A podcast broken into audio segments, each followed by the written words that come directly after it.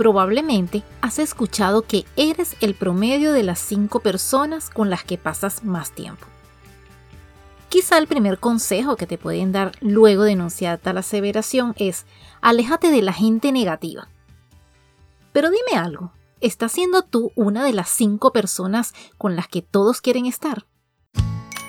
Yo soy Jerry Velázquez y esto es Plusfulness, un podcast dedicado a ti que quieres realmente vivir la vida que quieres experimentar la plenitud en todos los ámbitos y lo más importante, convertirte en un instrumento del amor a cada instante.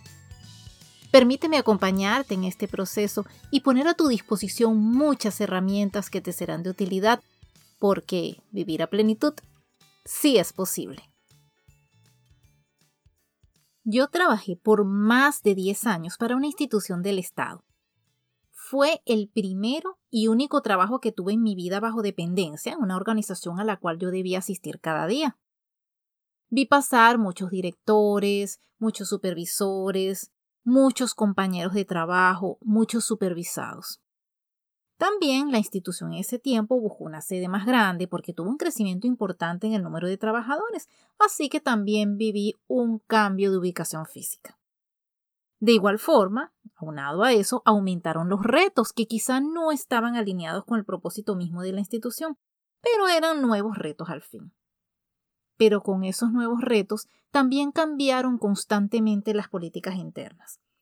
Y efectivamente, de todos los cambios que podían ocurrir dentro de la institución, los cambios en las políticas internas eran los que afectaban directamente a los trabajadores y eran los que más ponían a todos a hablar y es que era realmente placentero poder quejarse en gran medida de una injusticia que afectaba a todos por igual. Reunirse para hablar del desgraciado destino de los trabajadores era la agenda diaria. En cada reunión, cada quien parecía ponerle más sazón a ese guiso que ya venía hirviendo desde hace rato. Pero luego de cada conversación, ¿qué se hacía? Pues ir derechito a ocupar el mismo puesto de trabajo.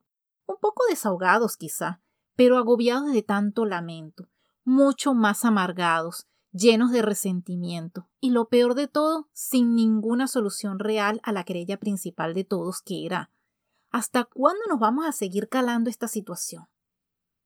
Llegó el momento en que no había nada nuevo que decir. Ese charco de chismes, quejas, amargura y negatividad se había convertido en todo un océano del cual parecía difícil zarpar. Así que cuando ya no nos podíamos quejar más y cuando las asignaciones laborales dejaron de hecho de constituir un reto importante a nivel profesional, un par de amigas y yo creamos una especie de círculo de lectura. Así que en vez de estar quejándonos de lo que no podíamos cambiar, que eran esas políticas injustas que se estaban tomando, decidimos comenzar a realizar cambios internos, decidimos cambiar nosotras mismas.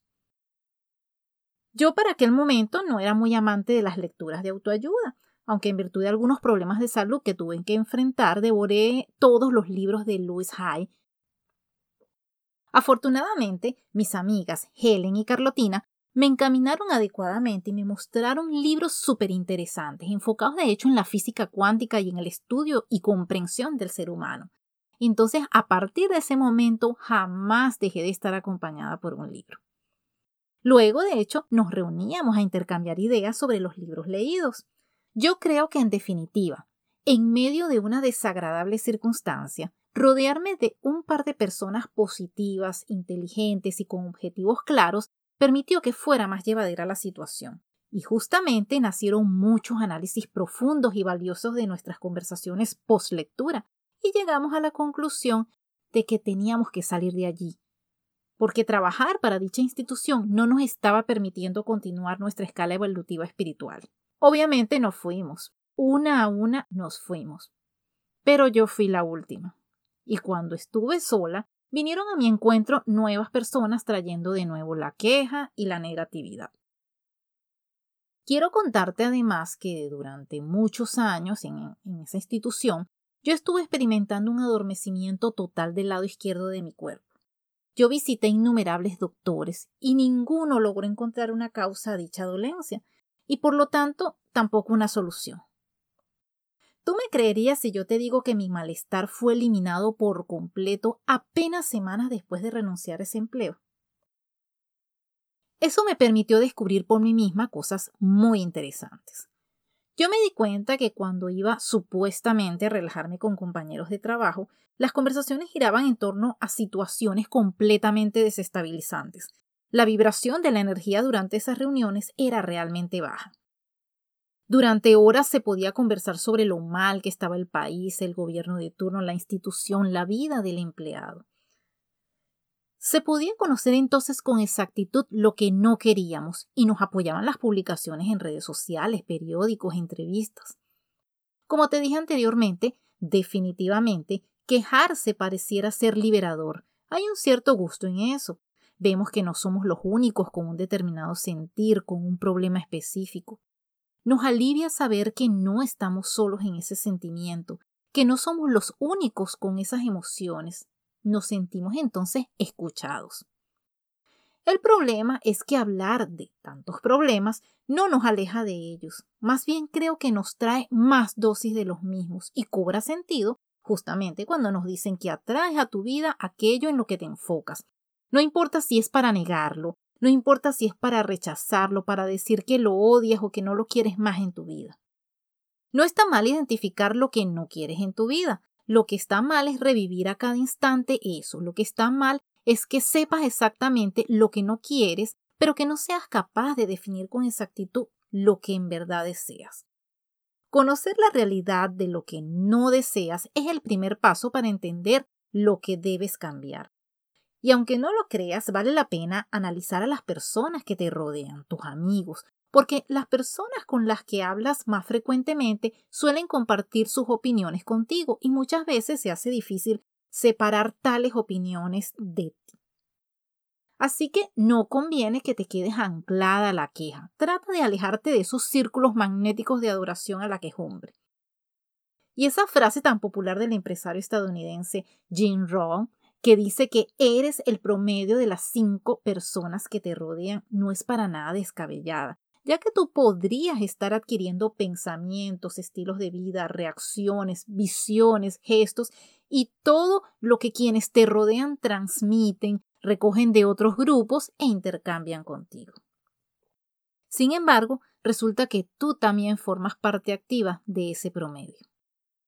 Las personas más cercanas a ti tendrán influencia directa sobre tu éxito y tú también tendrás influencia sobre el éxito de las personas que por lo general pasan tiempo contigo. Así que rodéate de personas que fomenten los triunfos de la humanidad. Te ayudará con los nuevos objetivos que te traces cuando quieras salir de donde no quieres estar. Muchas veces, cuando nos encontramos en un camino de transformación, por lastimoso que sea, tenemos que separarnos de algunas personas que no vibran en nuestra misma frecuencia.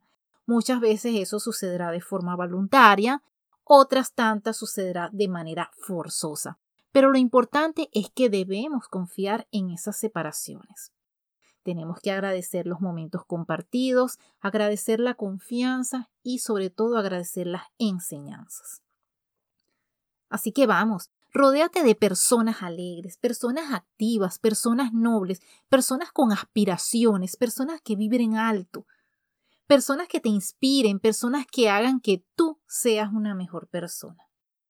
Actualmente me hago acompañar de personas que están en un proceso de emprendimiento. Nos animamos, nos apoyamos, nos alegramos de nuestros éxitos y los celebramos juntos.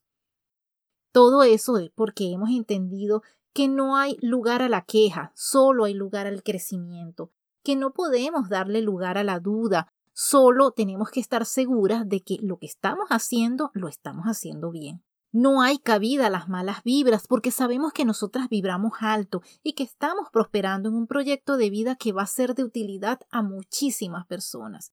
Y por supuesto, porque estamos seguras que vivir a plenitud sí es posible. La educación de mis hijos es lo más importante para mí. Por esa razón, considero que afianzar las áreas de mayor dificultad fuera del aula es imprescindible. Pero yo no siempre conozco las mejores prácticas, así que cuando necesito apoyo profesional recurro a CJ Learning Keys. quienes gustosamente comparten su conocimiento y me ayudan a descifrar las claves del aprendizaje que garantizan el éxito educativo de mis hijos en la escuela elemental. Ofrecen asesorías para padres, en especial relacionadas con el aprendizaje en línea, tutorías en lectura, matemática, español, así como cursos para el desarrollo de diversas habilidades de aprendizaje. Visita su cuenta de Instagram, arroba cj.learning.kiss, donde comparten información actual y relevante sobre diversos temas educativos. CJ Learning Kiss es educación integral.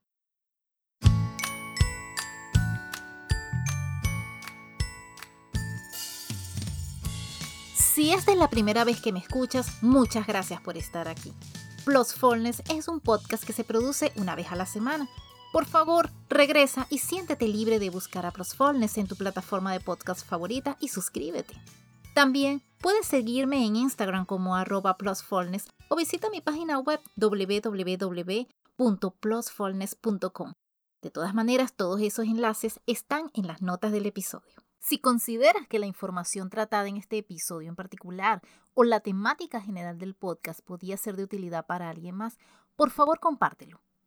Asimismo, en la sección de notas de cada uno de los episodios encontrarás un enlace a través del cual, si así lo deseas, puedes contribuir amorosamente a la producción de este podcast.